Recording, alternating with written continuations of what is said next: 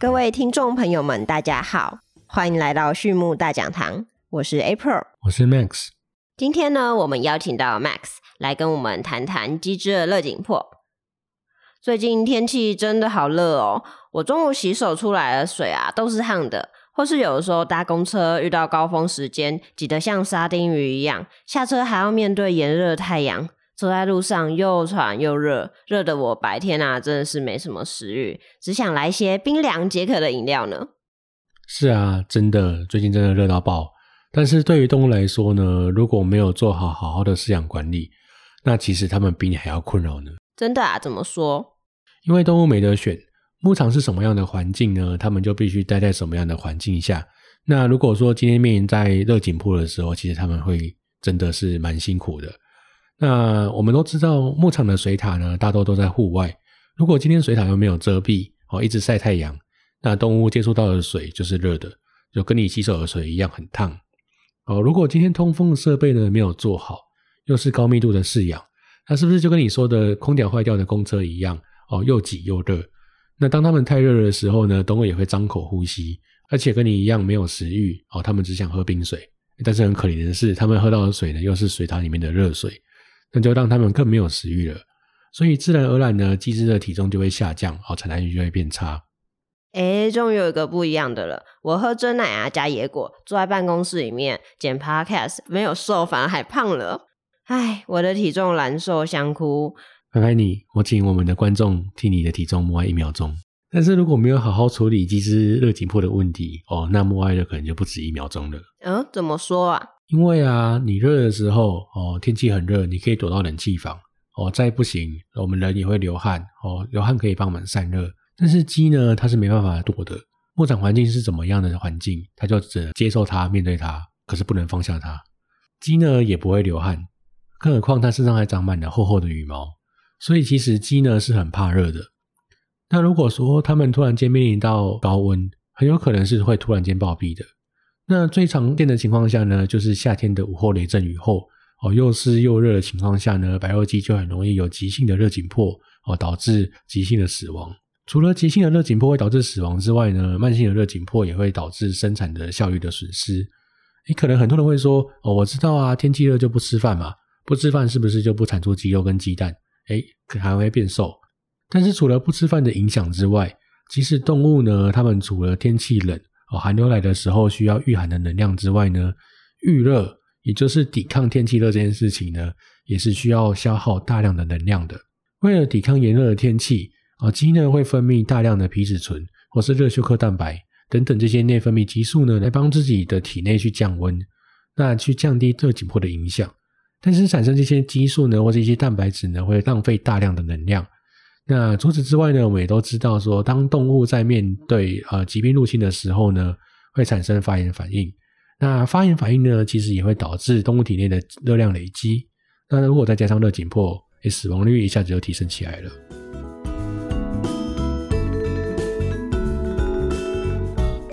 啊，他们天气热，然后没有食欲，也没有办法预热哦，所以这样子他们还是得要吃东西的嘛。那要怎么知道鸡只有没有面临热紧迫呢？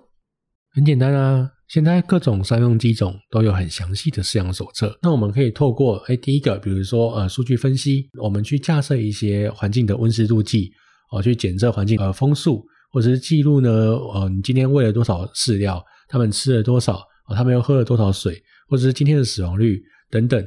这些一比较，你就知道说，他喝的水多，吃的饲料少，哎，他可能处在热紧迫的情况下，或是他处在疾病的情况下。我如果风速不够，他也会热啊，处在热紧迫的情况下。那如果你加设温湿度计，那就更直观了。现在温度几度？哦，现在湿度几度？那很清楚的就可以知道，说机制是不是处在呃热紧迫的情况下。那但是呢，你在加设温湿度计的时候，有一个要点要非常的注意，那就是我们都知道。我们一个人可能一百六十公分、一百七十公分、一百八十公分，可是，一只鸡几公分？我们都知道，一只鸡可能哦，比如说三十公分、四十公分哦，它就很高很大只了，对吧？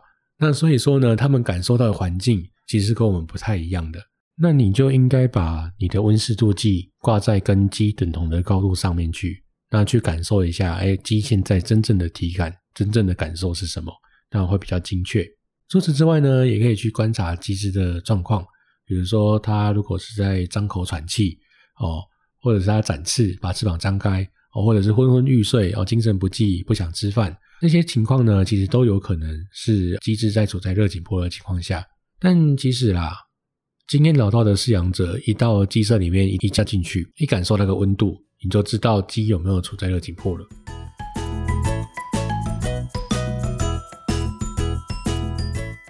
诶，那如果这样子来说的话，鸡为什么受到热紧迫就会大量的减少采食啊？这是一个好问题。其实上面有提到过，因为家禽没有汗腺哦，它没办法来透过流汗来协助体温的稳定，所以呢，减少能量的摄取呢，会是变成主要对抗热紧迫的策略之一。那当鸡只今天受到热紧迫的时候呢，会有几个生理现象的发生。第一个呢，它会去抑制鸡的下视丘。哦的采食中枢会让鸡只呢比较不想吃饭，这是从直观的食欲上面去做一个影响。那第二个呢，它的肠胃道的蠕动的速度呢会下降，那让整个肠胃道的食糜排空的速率下降，那食物一直卡在肠胃道中，它就比较不会呃想要再吃饭。那第三个呢，它会去喝水，哦，喝水喝会喝的比较多，那整个肠胃道的 pH 值呢会变得变得比较中性。那会去稀释掉我们肠胃道的消化酵素，那导致呢消化吸收的效率也会下降。那再来呢，消化道也可能会受损，微生物的入侵的机会呢也可能会提高。这些呢都会去影响到我们对食物的消耗率的下降。接着呢，鸡只呢也会花比较多的时间在呼吸，哦，在喘气，透过喘气呢来散热，哦，或者是透过展翅来散热。透过这些方式的时间增加，那它的饮水呢跟吃饭的时间呢就会减少。那这样子的话，鸡会不会没有摄取到足够的养分？它们会不会营养不良啊？会啊，如果没有摄取到足够的养分呢，就会导致说，比如说肉鸡的生长速率变慢，哦，增重变慢，哦，蛋鸡的产蛋数量呢减少，或是卵壳蛋的增加，哦，也有可能会造成种鸡的，比如说孵化率哦降低，哦，受精率降低，基因品质变差等等的情况。啊，那这样子有没有办法可以改善呢？有，其实呢，一定都有方法啦。只要有问题就有方法，方法总比困难多，对吧？对，没错。其实，在设备上呢，有一个很简单的方法，而且非常的便宜，那就是把所有露出来的明管哦，比如说你的水管在晒晒太阳，你的水塔在晒太阳哦，等等，你把露出来的明管呢，用五金行就买得到的泡棉板或是发泡板哦，这些呃隔热材质很好的东西呢，就把它包覆起来，那就可以有很有效的去隔热。让你的水管和让你的水线水塔不会太热，而且这个好处呢是它不只有隔热的功能，它的水呢在冬天也会比较温暖，所以呢它可以有效的去维持水温的稳定，哦也不会让动物在冬天喝冷水，夏天喝热水。除此之外呢，在饲料营养的部分呢也可以做简单的调整，哦可以试着呢去降低饲料中的纤维或是蛋白质的含量，去减少食欲热的部分。那额外呢也可以去补充一些氨基酸。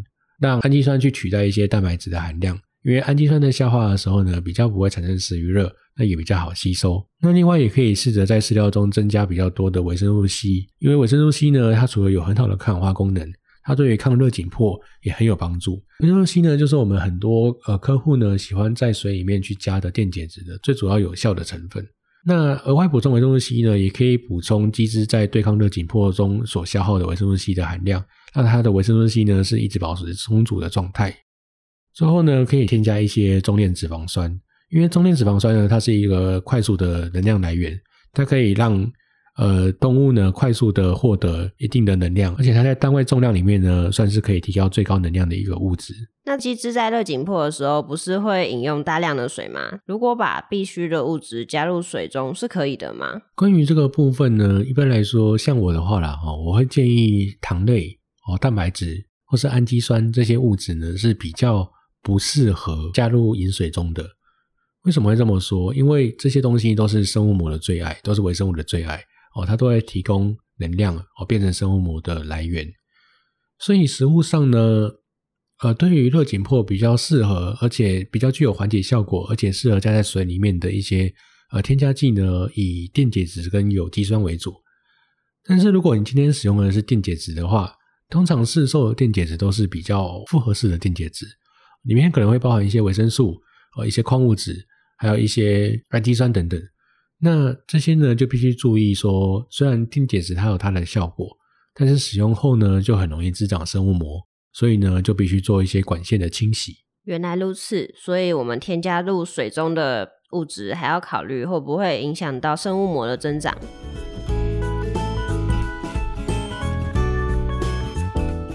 OK，那我们今天的分享就到这边。最后呢，再次感谢大家的收听，还有 Max 今天的分享。对于畜牧大讲堂有兴趣的朋友们，也欢迎来订阅我们。有问题的话，也欢迎留言，或者透过简介中的 email 与我们联络。我们下次再见，拜拜，拜拜。